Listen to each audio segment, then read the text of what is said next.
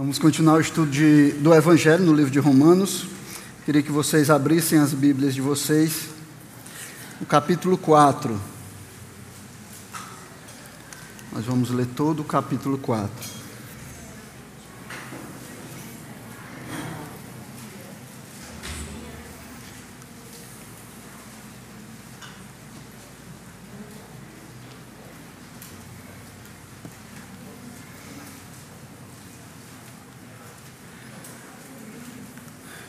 Diz assim a palavra do Senhor. Que diremos então a respeito de Abraão, nosso pai segundo a carne? O que foi que ele conseguiu? Porque se Abraão foi justificado por obras, tem do que se orgulhar, porém não diante de Deus. Pois o que diz a Escritura? Ela diz: Abraão creu em Deus e isso lhe foi atribuído para a justiça. Ora, para quem trabalha, o salário não é considerado como favor, mas como dívida. Mas para quem não trabalha, porém crê naquele que justifica o ímpio, a sua fé lhe é atribuída como justiça. E é assim também que Davi declara ser bem-aventurado aquele a quem Deus atribuiu justiça, independente das obras. Davi disse: Bem-aventurados aqueles cujas transgressões são perdoadas e cujos pecados são cobertos. Bem-aventurado aquele a quem o Senhor jamais atribuir pecado. Esta bem-aventurança vem apenas sobre os circuncisos ou será que ela vem também sobre os incircuncisos? Porque dizemos, a fé foi atribuída a Abraão para a justiça. Como, pois, lhe foi atribuída? Estando ele já circuncidado ou sendo ainda incircunciso? Não foi no regime da circuncisão, mas quando ele ainda não havia sido circuncidado. E Abraão recebeu o sinal da circuncisão como, se, como selo da justiça da fé que teve quando ainda não havia sido circuncidado. E isto para que ele viesse a ser o pai de todos os que creem, embora não circuncidados, a fim de que a justiça fosse atribuída também a eles. Ele é também pai da circuncisão, isto é, daqueles que não são apenas circuncisos, mas também andam nas pisadas da fé que teve Abraão, nosso pai antes de ser circuncidado. A promessa de que seria herdeiro do mundo não veio a Abraão ou a sua descendência por meio da lei, e sim por meio da justiça da fé. Pois se os da lei é que são herdeiros, anula-se a fé e cancela-se a promessa. Porque a lei suscita ira, mas onde não há lei, também não há transgressão. Essa é a razão porque provém da fé, para que seja segundo a graça, a fim de que a promessa seja garantida para toda a descendência, não somente a descendência que está no regime da lei, mas também a descendência que tem a fé que Abraão teve. Porque Abraão é pai de todos nós, como está escrito: Eu constituí por pai de muitas nações. Diante daquele em quem Abraão creu, o Deus que vivifica os mortos e chama à existência as coisas que não existem. Abraão, esperando contra a esperança, creu, para vir a ser pai de muitas nações segundo lhe havia sido dito. Assim será a sua descendência. E sem enfraquecer na fé, levou em conta o seu próprio corpo já amortecido, tendo ele quase cem anos, e a esterilidade do ventre de Sara. Não duvidou por incredulidade da promessa de Deus, mas pela fé se fortaleceu, dando glória a Deus, estando plenamente convicto de que Deus era poderoso para cumprir o que havia prometido. Assim também isso lhe foi atribuído para a justiça e as palavras lhe foi atribuído foram escritas não somente por causa dele, mas também por nossa causa, visto que a nós igualmente nos será atribuído, a saber, a nós que cremos naquele que ressuscitou dentre os mortos, a Jesus, nosso Senhor, o qual foi entregue por causa das nossas transgressões e ressuscitou para a nossa justificação. Curva a sua cabeça, vamos fazer uma oração, pedindo a graça de Deus nas nossas vidas. Senhor Deus, Pai Santo, nós louvamos e engrandecemos o Teu nome, Senhor. Queremos dar graças a Ti por tudo aquilo que o Senhor tem feito nas nossas vidas, o Teu amor, o Teu cuidado, a Tua proteção. Obrigado pela provisão de todos os dias, Senhor. Nós queremos também te dar graças, Senhor, pela Tua salvação que chegou a nós, Senhor, independente das nossas obras, da nossa, das nossas boas obras, da nossa boa vontade mas veio, Senhor, através da fé no Teu Filho Jesus Cristo. Pai, que a tua palavra, Senhor, ensinada hoje aqui, possa fazer morada nos nossos corações, Senhor.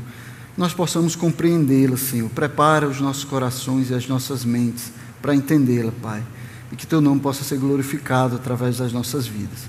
Nós pedimos isso no nome do teu Filho Jesus Cristo. Amém.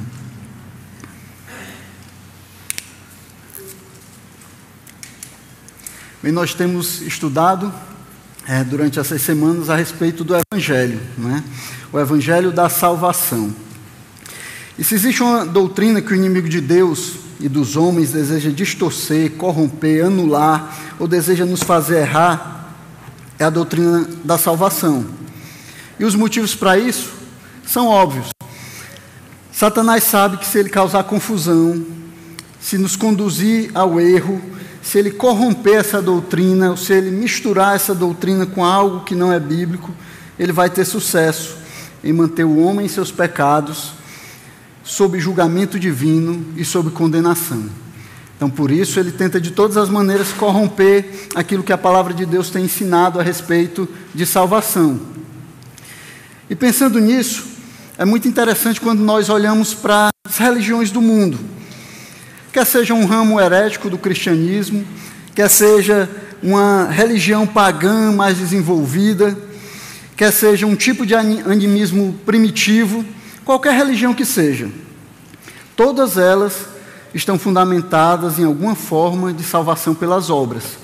Todas elas vão requerer que o homem faça alguma coisa, que ele cumpra um certo, um, um certo tipo de regras de fé vai ser necessário que o homem, ele de alguma maneira consiga ganhar, angariar essa salvação ou favor de Deus. Qualquer que seja a religião, seja as, as religiões orientais com a meditação, sejam é, outros tipos de religiões que requerem sacrifícios, sejam religiões que requerem que você ande é, nos caminhos dados pela confissão daquela religião, todas elas esperam que o homem seja salvo a partir das suas obras. Sem nenhuma exceção, todas elas vão ensinar que de uma forma ou de outra, o homem pode se tornar justo diante da divindade, alcançando essa justiça através da sua própria força, através da sua competência, através da sua bondade. De alguma forma, o homem precisa está envolvido fazendo alguma coisa para conseguir salvação. E é por isso que Paulo, ele resolveu usar Abraão como um exemplo. Um exemplo de carne e osso daquilo que ele já havia ensinado lá no capítulo 3.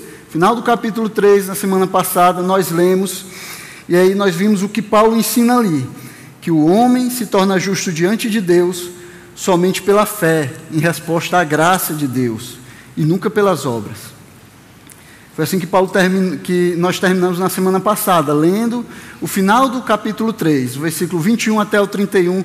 Paulo nos ensinou que só através da fé em Jesus Cristo, sem obras, é que o homem pode ser salvo. E é isso que ele vem ensinando em todo o livro de Romanos, e é isso que ele vai ensinar em todo o livro de Romanos. Todo o livro de Romanos é para ensinar que o homem ele só pode ser salvo através do Evangelho, através do Evangelho de Jesus Cristo. Só através de colocar sua fé em Jesus é que ele pode encontrar salvação. Lá no início, Paulo apresentou esse evangelho, nós vimos isso nos primeiros 17 versículos da carta aos Romanos. Paulo se apresentou como servo de Jesus Cristo, chamado para pregar o evangelho, e aí, naquele momento, ele já deu uma, um resumo do que seria esse evangelho. O evangelho era o poder de Deus para a salvação de todo aquele que crê. Então a fé estava lá. Depois ele falou sobre o pecado de todos os homens. Falou como todos os homens eles estão debaixo de pecado. Né? Então Paulo ele pegou uma grande parte do livro de Romanos, quase três capítulos, para falar sobre o pecado do homem, né? para falar sobre a depravação do homem, da hipocrisia do homem, como o homem sabe a vontade de Deus, mas ele prefere andar nos seus próprios caminhos. E aí ele terminou o capítulo 3 falando que a fé, de, a fé em Jesus Cristo é a solução para o problema do pecado. Essa é a solução de Deus para que o homem seja salvo. crê em Jesus Cristo como seu único e verdadeiro Salvador. Então, no final do capítulo 3, Paulo respondeu a pergunta que ele antecipou que ficaria na mente dos seus leitores.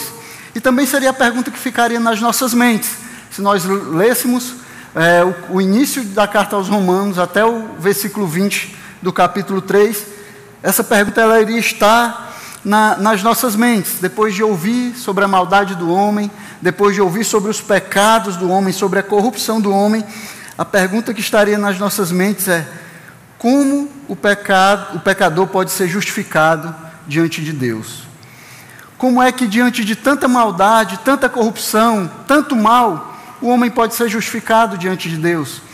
Essa é a pergunta que deveria estar em toda, na mente de todos nós, ao lermos Romanos, do capítulo 1 ao 3. E, e não é só que Paulo tenha antecipado isso, eu acho que ele fez, a, a, o, a intenção de Paulo era fazer exatamente isso, nos conduzir através da pecaminosidade humana para que nós perguntássemos, para que nós ficássemos chocados, para que nós ficássemos até desesperados, sem saber como ser salvos, e aí nós perguntarmos: como é que o pecador pode ser salvo? A resposta de Paulo é pela fé em Jesus Cristo. Só assim um homem pode ser salvo. Porque na cruz de Jesus, o juízo de Deus ou a sua santidade é reconciliado com a misericórdia dele e a salvação do pecador se torna possível dessa maneira. De tal forma que Deus, ele pode ser justo e o justificador daquele que tem fé em Jesus. Então, lá na cruz de Cristo, Deus, ele pôde continuar sendo justo porque ele cobrou o pecado da humanidade. Ele não deixou para lá, ele não olhou para o outro lado, ele não colocou debaixo do tapete, ele cobrou completamente o pecado da humanidade mas ele, ele se tornou também o justificador, porque foi ele que enviou o seu filho para morrer no nosso lugar. Então, assim, Jesus, ele, Deus, ele é o justo e o justificador daquele que tem fé em Jesus Cristo. Essa é a resposta de Deus para o problema do pecado. Fé na obra redentora de Jesus Cristo. Não existe outra maneira, meus irmãos. É o que a gente tem visto até agora, é o que, é, o que nós temos tentado passar até agora, é o que Paulo tem falado até agora e o que ele vai falar em toda a carta de Romanos. Só a fé na obra redentora de Cristo pode salvar o pecador.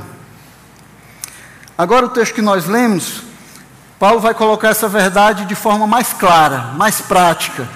Ele vai usar um exemplo prático, um exemplo da vida real, para ilustrar aquilo que ele já tinha ensinado ali no final do capítulo 3 ele vai aplicar tudo aquilo que ele tinha falado, tudo aquilo que ele, tudo aquilo que ele vinha dizendo, de forma abstrata, de forma teológica, de forma mais teórica, agora ele vai aplicar a vida de um homem real, um homem que existia, um homem de carne e osso como nós. Ele vai aplicar, e esse homem é Abraão, que não, é, por acaso, é conhecido como o pai da fé.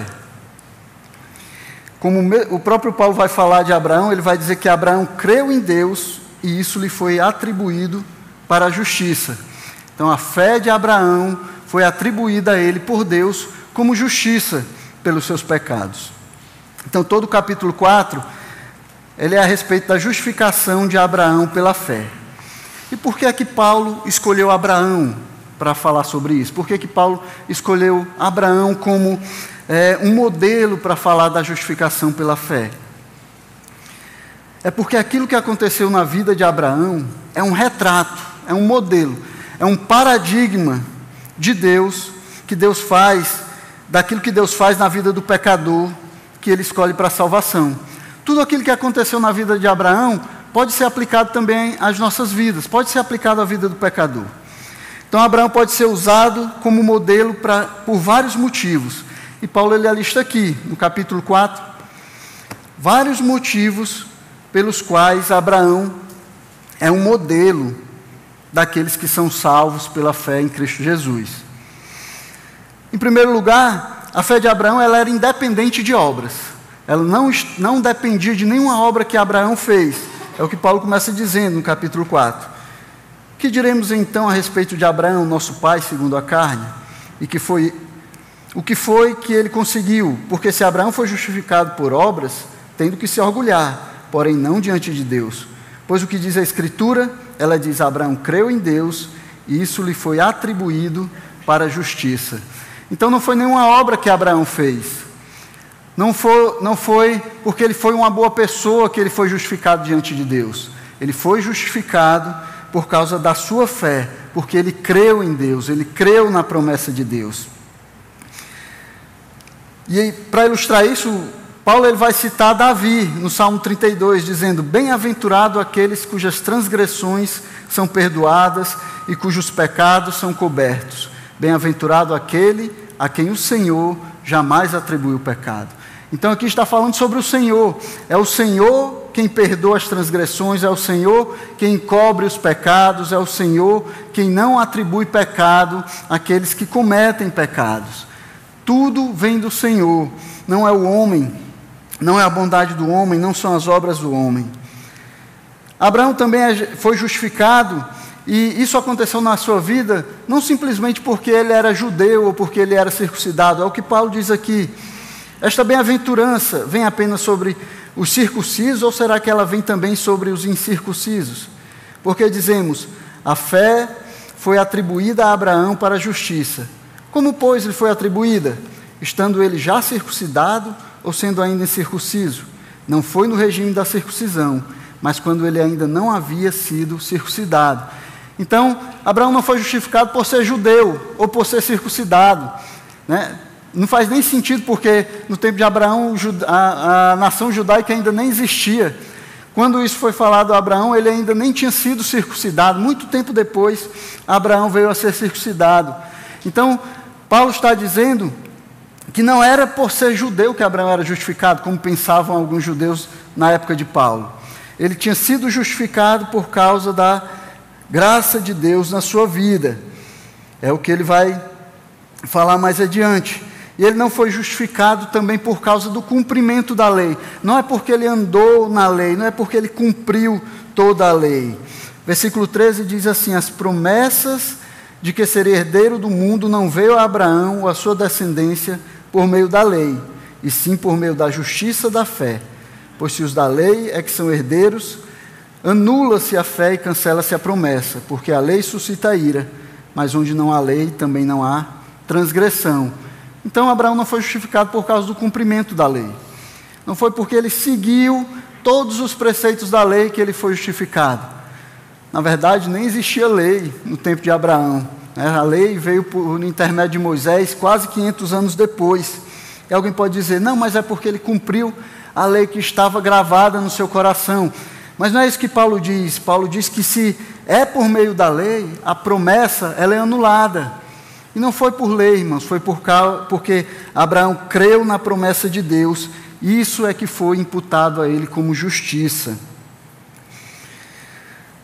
Paulo também vai dizer que a graça foi concedida a Abraão, a graça que foi concedida a Abraão, ela é um modelo para todos os povos. Assim como Abraão recebeu graça de Deus, todo aquele que tem fé pode também receber essa graça.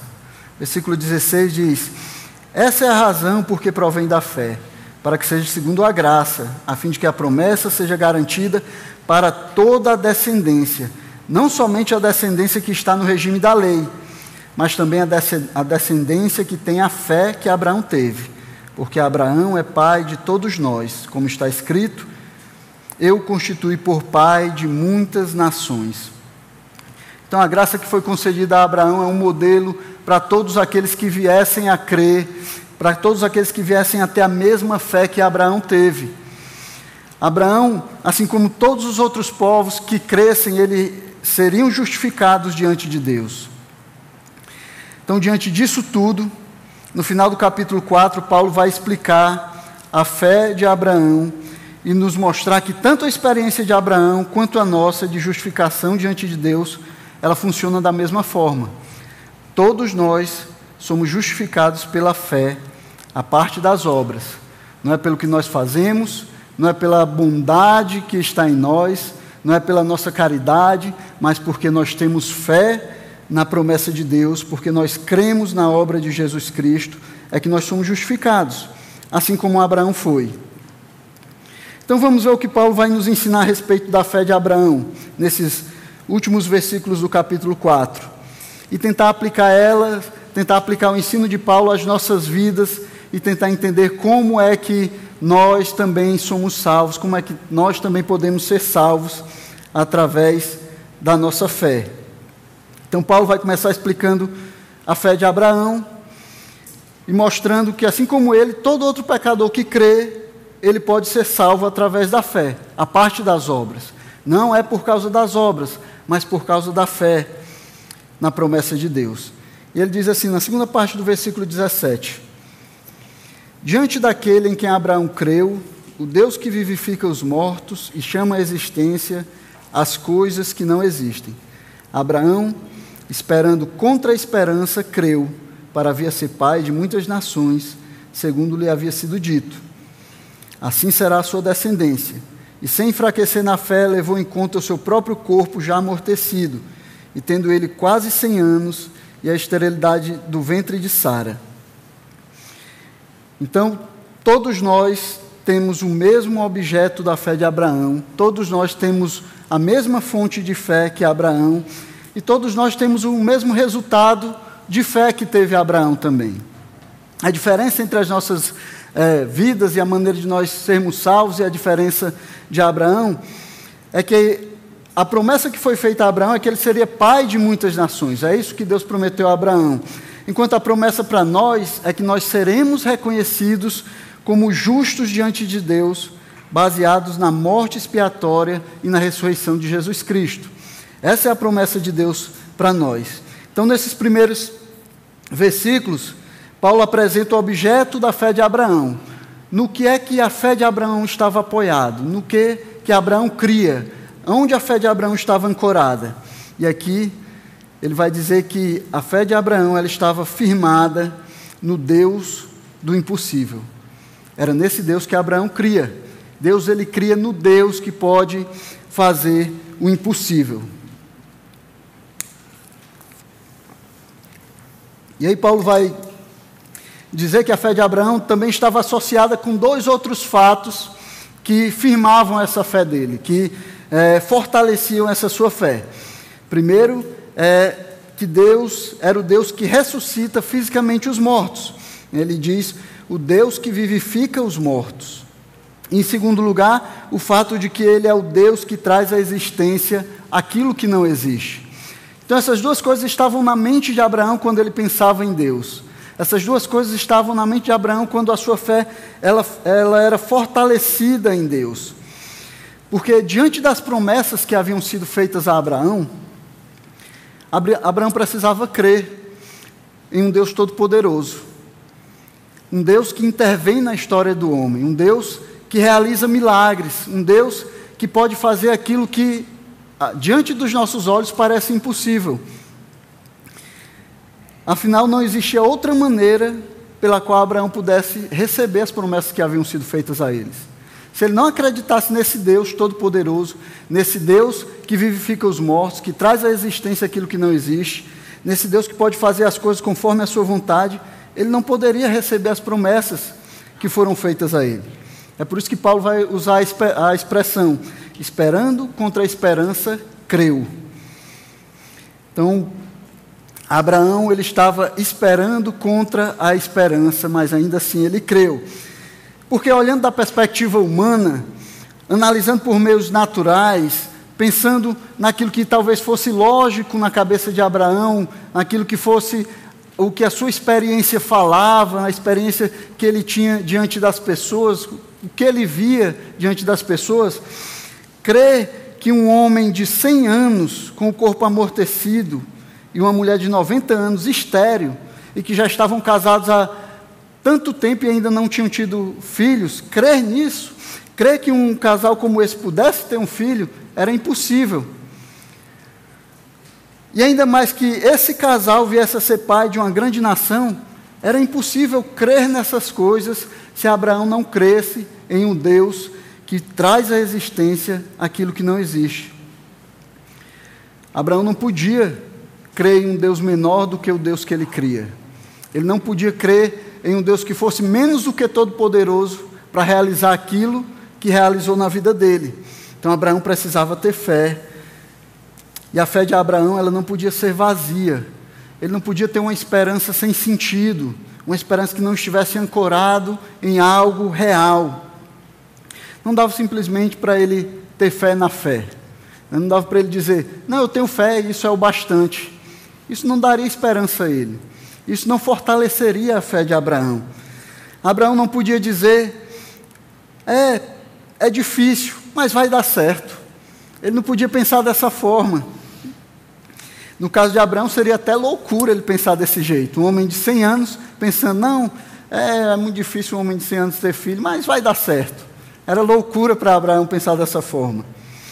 Para Abraão não era suficiente nada menos do que o Deus Todo-Poderoso, que chama à existência as coisas que não existem e que vivifica os mortos. Só crer em um Deus como esse poderia fazer Abraão ter fé. Só crer num Deus como esse poderia fortalecer a fé, da, a fé de Abraão, de maneira que ele pudesse ser justificado pela fé. E era esse o Deus que Abraão cria. Né? Quando nós olhamos a história de Abraão, nós podemos ver que era esse Deus, o Deus que Abraão cria. Todos vocês conhecem aqui a história do sacrifício de Isaac. Né? Isaac foi o filho que foi dado a Abraão, né? com 100 anos de idade. Isaac nasceu e as promessas de Deus para Abraão estavam colocadas sobre Isaac. Isaac era o filho da promessa, como a palavra de Deus mesmo fala. Então Abraão estava feliz, alegre com seu filho, e aí depois de um tempo, Isaac já jovem, talvez adolescente, Deus chega para Abraão e diz: Olha, pega o teu filho, o filho a quem tu amas, e vai para um monte que eu te indicar, e lá você sacrifica o seu filho a mim. E aí a gente, é, é, Abraão podia ter pensado, mas esse aqui é o filho que, por meio do qual eu, vou, eu recebi as promessas, eu vou receber as promessas. Como é que isso vai funcionar se ele morrer agora? Né, e a gente tem que pensar como Abraão pensaria, irmãos. Abraão, ele vivia em um tempo onde o sacrifício de pessoas era normal. Os deuses pagãos, eles requeriam sacrifícios de pessoas. Então não é porque Abraão pensava assim, ah, não, Deus deve estar de brincadeira, ele não vai fazer isso. Como é que ele diz que o filho da promessa é esse e depois vem com a história de eu matar o menino? Não pode ser isso. Não, na última hora ele vai desistir. Abraão não estava pensando desse jeito. Abraão achava totalmente plausível que um Deus pedisse que o pai sacrificasse seu filho, porque as coisas aconteciam assim no tempo de Abraão. E aí Abraão, ele não titubeou, Abraão ele não é, teve a sua fé abalada, mas ele pegou o seu filho e levou. E durante três dias ele caminhou com o menino, levando para o lugar onde ele seria sacrificado. E Abraão só pôde fazer isso, meus irmãos, porque Abraão cria no Deus que vivifica os mortos. Porque Abraão cria que Deus poderia ressuscitar Isaac e cumprir a promessa que havia feito a ele de tornar ele uma grande nação. Só assim Abraão teve força, só assim Abraão pôde ir até levar Isaac até aquele monte para sacrificá-lo. É o que diz Hebreus, capítulo 11, versículo 19. Abraão considerou que Deus era poderoso até para ressuscitar Isaac dentre os mortos, de onde também figuradamente o recebeu de volta. Então, só crer em um Deus todo-poderoso que chama os mortos à vida, que chama à existência aquilo que não existe, poderia dar a Abraão forças para levar o seu filho, o seu filho, o filho da sua velhice, o filho da impossibilidade das suas forças, para ser sacrificado, crendo que Deus ainda cumpriria a sua promessa, porque esse Deus que Abraão cria era o Deus Todo-Poderoso. Só assim Abraão podia crer, só assim Abraão poderia ter forças para levar Isaac para ser sacrificado. E no caso dos pecadores hoje, irmão, não é diferente. Nada menos do que o Deus Todo-Poderoso é suficiente para trazer o homem da morte do pecado para a vida. Crer em outro Deus que não seja esse Deus que vivifica os mortos não é suficiente para tirar o homem do lamaçal de pecados, para tirar o homem da morte dos seus pecados e trazer ele à vida, e trazer ele para a luz de Jesus Cristo. Se os pecadores não acreditam em milagres, se eles não acreditam no sobrenatural, se eles não acreditam em um Deus que pode fazer tudo o que Ele quer, se o homem ficar apegado somente aquilo que ele pode ver com os seus olhos, somente aquilo que, aquelas coisas naturais, somente aquilo que a lógica da sua mente diz para ele que é verdadeiro, então ele não pode ser salvo. Se o homem se apegar somente àquilo que a ciência diz, somente aquilo que os outros homens dizem, eles não podem ser salvos. O que a ciência diz é que o corpo morto ele não pode voltar à vida. Você nunca vai ver um médico, depois de dar o obituário de que a pessoa morreu, dizer agora vamos esperar aqui alguns dias para ver se ele ressuscita. Isso nunca vai acontecer. Mas essa é exatamente a crença fundamental do cristianismo: que Jesus Cristo morreu, que ele foi sepultado, mas que ele ressuscitou depois de três dias. Essa é a crença, essa é o fundamento daquilo pelo qual nós somos salvos, porque nós cremos que um homem veio ao mundo, que ele foi crucificado, que ele morreu e foi sepultado, mas depois de três dias ele ressuscitou. É nisso que nós cremos, irmãos, e ninguém vai ser, vai ser salvo se não, crer, se não crer firmemente nesse fato, se não crer firmemente que Deus é o Deus que ressuscita os mortos. Então, se o Deus que nós acreditamos é diferente do Deus de Abraão, se ele é menor, se ele é mais fraco, se ele não pode fazer e não faz as coisas como ele quer, então as nossas, a nossa fé é vã e nós ainda permanecemos nos nossos pecados, porque nós precisamos de um Deus que ressuscita os mortos para nos livrar dos nossos pecados. Então, o objeto da fé de Abraão era o Deus que ressuscita os mortos. Abraão, a fé de Abraão não estava no vazio. A fé de Abraão não estava no nada. Ela estava ancorada no Deus que ressuscita os mortos. No Deus que traz à existência o que não existe. E se não for esse o Deus que nós cremos, se não for esse o Deus que você crê, então você não pode ser salvo. Você não tem esperança de salvação. E aí Paulo vai continuar e vai mostrar que a promessa de Deus é o que gerou fé em Abraão. A promessa de Deus é que criou essa fé, que fortaleceu Abraão na sua fé. Os versículos 20 a 22, Paulo diz assim: não, não duvidou por incredulidade da promessa de Deus, mas pela fé se fortaleceu, dando glória a Deus, estando plenamente convicto de que Deus era poderoso para cumprir o que havia prometido. Assim também isso lhe foi atribuído para a justiça. Então, o que Paulo está dizendo aqui é que, mesmo a capacidade que um pecador tem de crer é dada por Deus. É o que a palavra de Deus fala. Jesus, ele é o autor e consumador da nossa fé. Mesmo a capacidade para crermos, para termos fé, vem de Deus. Ele é quem nos dá essa capacidade. E aí ele diz que Abraão não duvidou por incredulidade. Ele não deixou de crer, ele não se tornou incrédulo.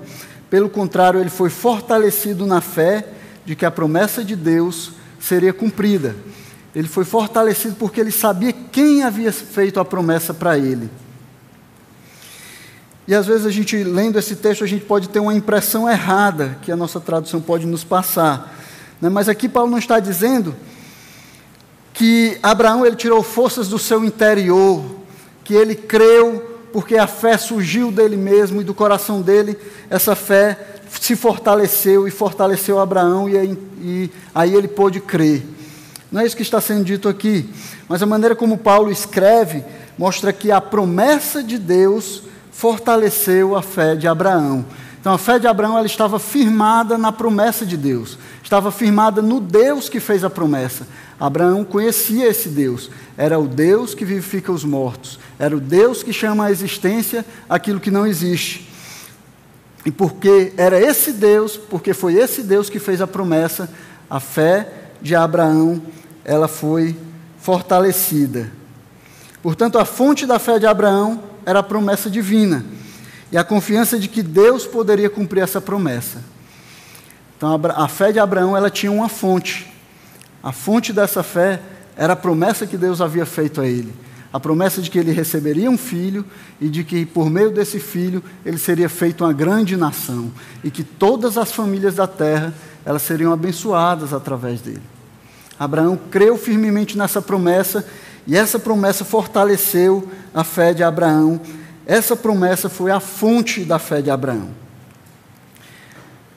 Da mesma forma, meus irmãos, nós também não cremos no vazio.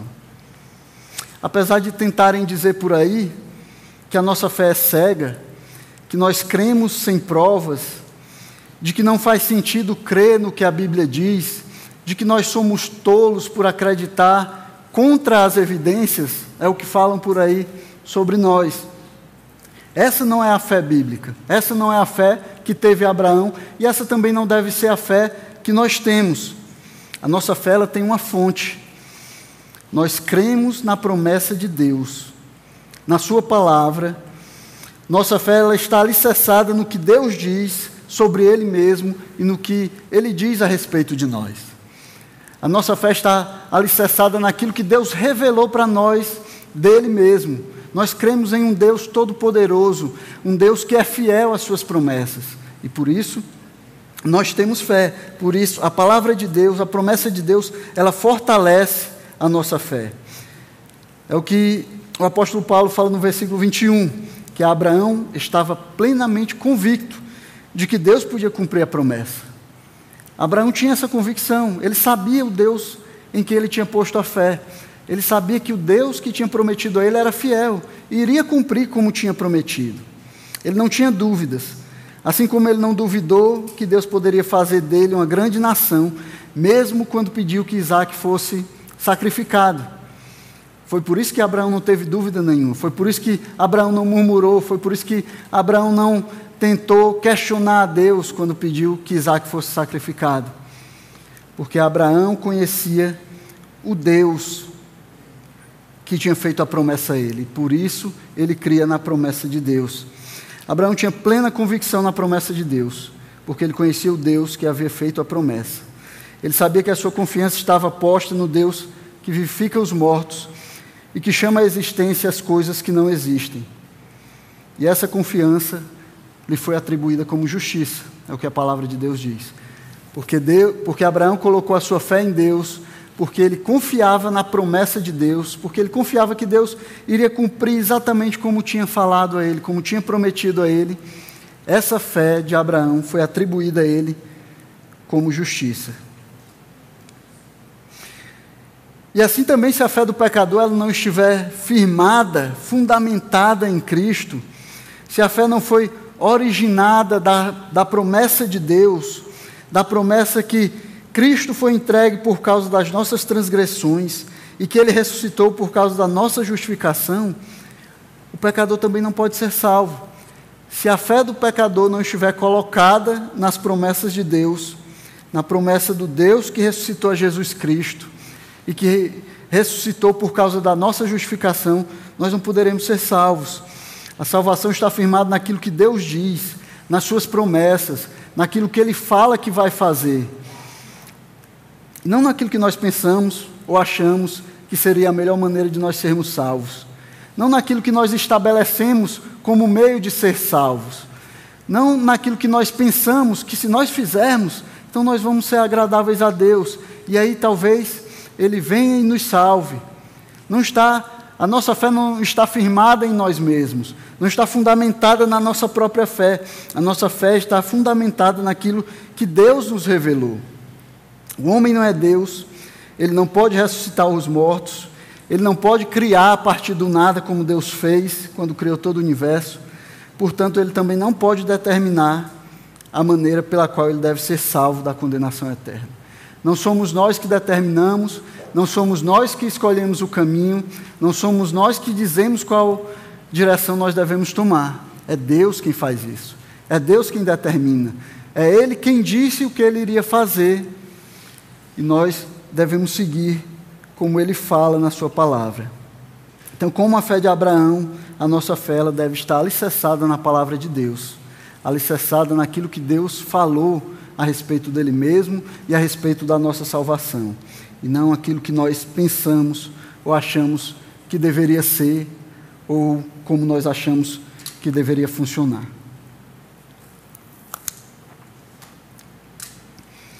E aí, Paulo vai terminar esse capítulo aplicando o que ele ensinou a respeito da fé de Abraão a todo pecador que crê.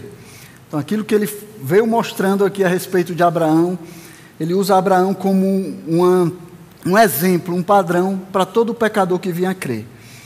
E a partir do versículo 23 ele diz assim: E as palavras lhe foi atribuído foram escritas não somente por causa dele, mas também por nossa causa. Visto que nós igualmente, visto que a nós igual, igualmente nos será atribuído, a saber, a nós que cremos naquele que ressuscitou dentre os mortos a Jesus nosso Senhor, o qual foi entregue por causa das nossas transgressões e ressuscitou para a nossa justificação. Então, o que Paulo está dizendo aqui é que a, aquilo que foi escrito a respeito de Abraão, a, da maneira como funcionou para Abraão, também funciona para todo pecador. A experiência do pecador arrependido é a mesma experiência de Abraão. Ele é justificado pela fé, sem obras, somente pela fé. Então, assim como crer na promessa de Deus foi atribuído a Abraão como justiça, o pecador que crê que Deus ressuscitou a Jesus Cristo dentre os mortos, terá a sua fé atribuída como justiça.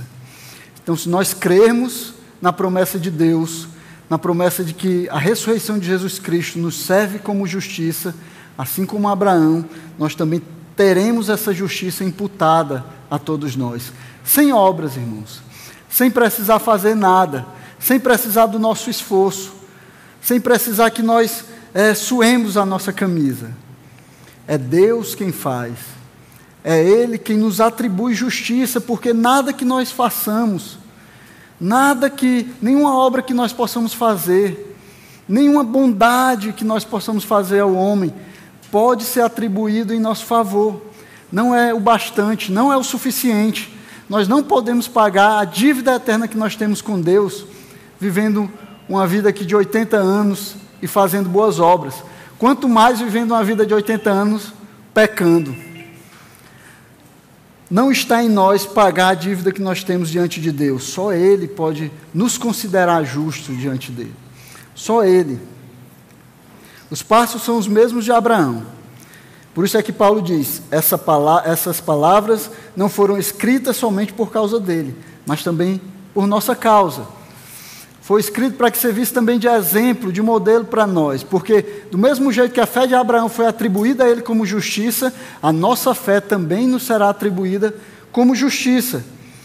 Foi escrito para servir de testemunho, para nós sabermos em que passos andar para encontrarmos a nossa salvação, para nós sabermos qual a direção nós devemos tomar. Nós temos que crer, temos que ter fé, como Abraão também teve fé. Então, assim como como foi para Abraão, o objeto da nossa fé é o Deus que ressuscita os mortos. Assim como Abraão creu em o um Deus que pode vivificar os mortos, esse é o Deus que nós também podemos, temos que crer, devemos crer. Não adianta crer em nada menor do que isso, e nem um Deus menor do que isso, nem um Deus mais fraco do que isso. Nós temos que crer no Deus que vivifica os mortos, no Deus Todo-Poderoso que faz todas as coisas conforme a Sua vontade que não pede conselho de ninguém, que faz todas as coisas segundo o conselho da sua vontade. Esse, esse deve ser o objeto da nossa fé, o Deus Todo-Poderoso. A fonte da nossa fé é a promessa de Deus. Nós temos que crer que aquilo que Deus diz é verdadeiro. Isso é o que fortalece a nossa fé. Isso é o que nos conduz para a salvação. Crer na promessa de que Jesus foi entregue por causa das nossas transgressões. Ele é o pagamento por causa das nossas transgressões. Ele é o pagamento por causa dos nossos pecados. Todos aqueles pecados que Paulo veio falando, desde o versículo 18 do capítulo 1 até o, final do capítulo 3, todos os pecados do homem, eles são pagos por causa da morte de Jesus Cristo, que foi entregue por causa das nossas transgressões. E ressuscitou para nossa justificação. Deus ressuscitou a Jesus Cristo como sinal de que Ele aceitou esse sacrifício em nosso favor e agora nós podemos servir a esse Deus, nós podemos ser considerados justos diante desse Deus, porque quando Deus nos olha do céu, com seu olhar santo, Ele não nos olha mais como pecadores, Ele nos olha agora através de Jesus Cristo, que entregou a sua vida em nosso favor. E por causa da justiça de Jesus Cristo, nós agora somos considerados justos diante de Deus. Assim, a salvação hoje, ela funciona exatamente igual funcionou há quatro mil anos atrás, lá com Abraão. O homem é salvo pela graça de Deus somente. Somente pela graça através da fé. Não tem outra maneira de ser salvo. Não existe outra maneira, embora os homens tentem fazer isso, embora os homens criem maneiras de serem salvos, de serem justificados diante de Deus, de se tornarem é, justos e agradáveis diante de Deus, não existe. Só através da fé em Jesus Cristo, só através da graça de Deus é que o homem pode ser salvo. E isso é assim para que toda a glória, por causa da nossa salvação, seja dada a Ele. Deus ele vai receber 100% da glória por ter salvo o pecador. Nenhum pecador vai poder chegar diante de Deus e dizer: Senhor, mas foi assim porque eu criei. Não, Senhor, eu fui salvo porque eu fiz boas obras. Senhor, eu fiz algumas caridades e é por isso que o Senhor me salvou. Senhor, é porque eu cuidei bem da minha família.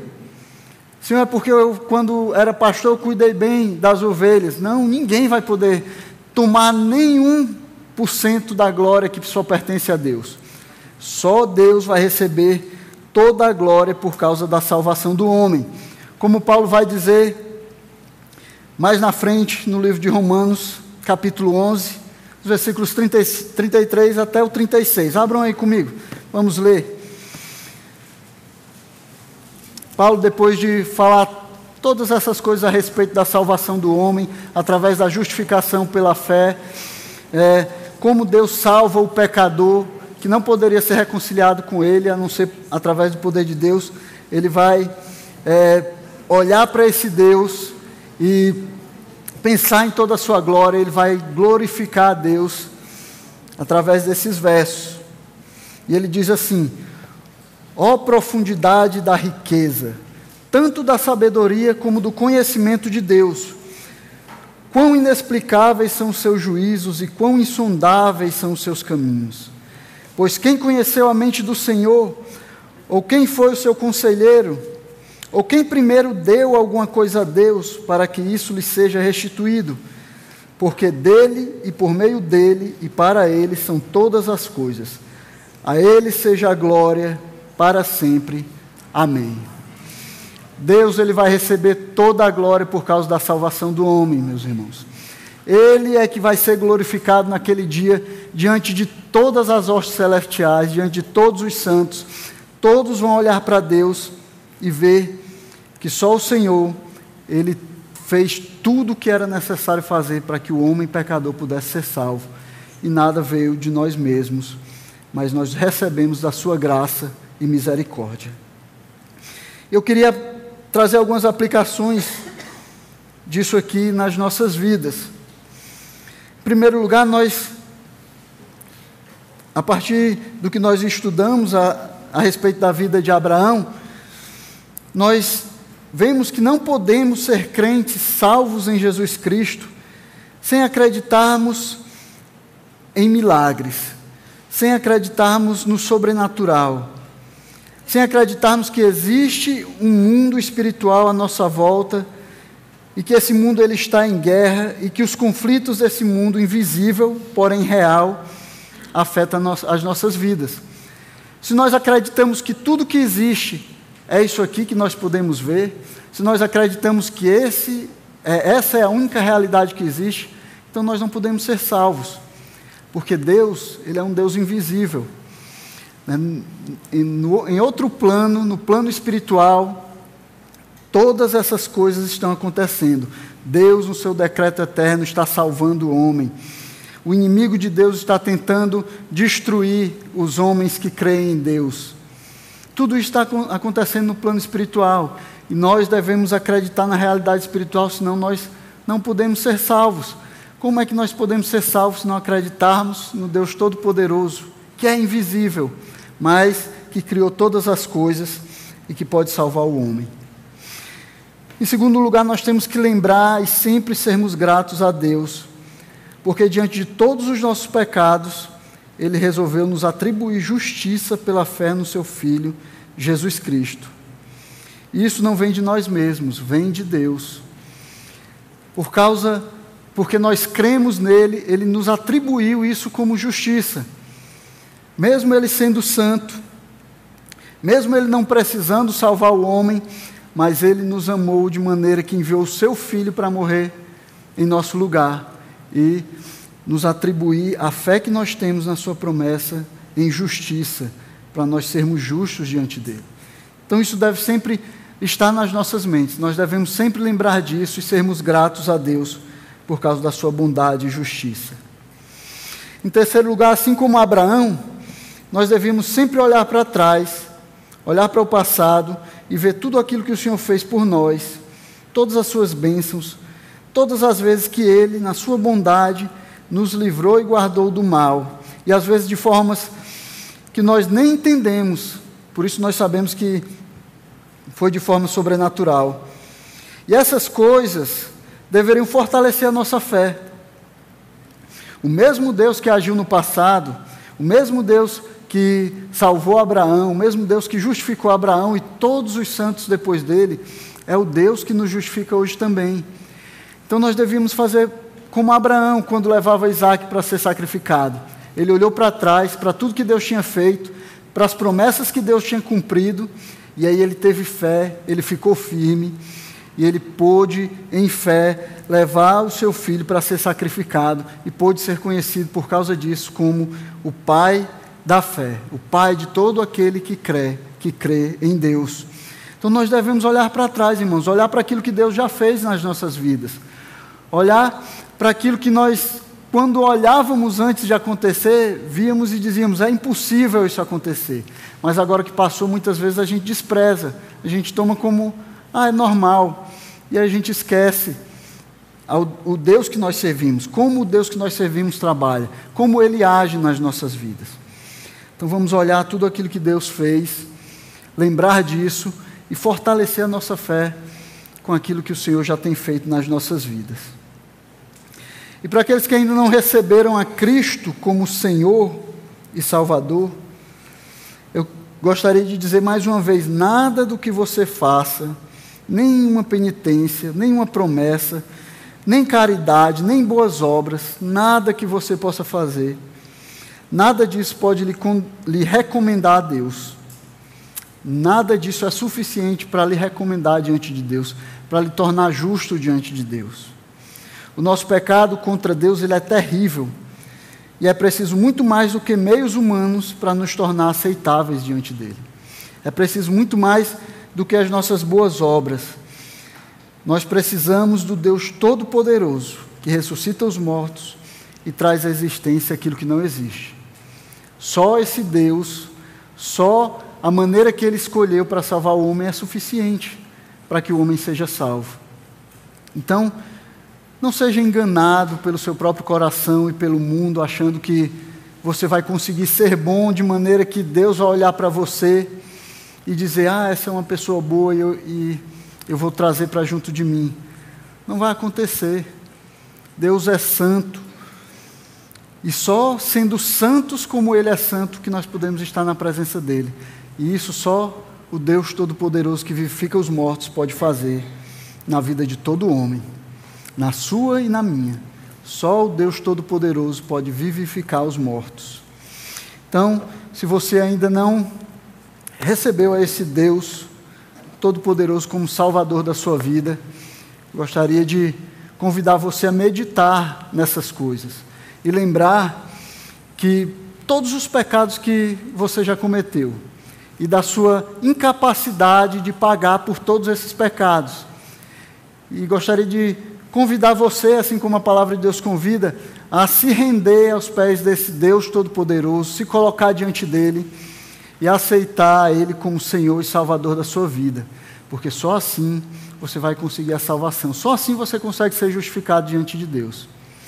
Então, que Deus possa lhe abençoar, possa é, colocar essas verdades no seu coração e você possa ter os seus olhos abertos para a salvação que Jesus oferece hoje a você. Amém, meus irmãos? Curva sua cabeça, vamos fazer mais uma oração, pedindo a bênção de Deus sobre as nossas vidas.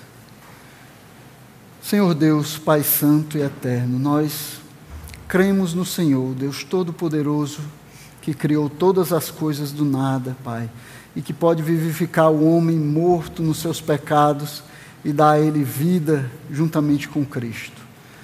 Pai Santo, é esse Deus que nós cremos e nós queremos viver, Senhor, demonstrando nas nossas vidas que cremos nesse Deus, Pai. Abençoa-nos e nos ajuda a pregar o Teu Evangelho, Senhor, levarmos o Evangelho do Deus Todo-Poderoso aos corações daqueles que ainda não creem em Ti, Pai. Senhor, eu quero te pedir também por aqueles corações que ainda não reconhecem a Tua salvação, Senhor, através da fé em Jesus Cristo. Que o Senhor possa quebrantar esses corações, que o Senhor possa dar a eles novos corações, Senhor, possa fazê-los nascer de novo. E que eles possam ver, Senhor, em Jesus Cristo a única solução para o pecado da sua alma, Pai.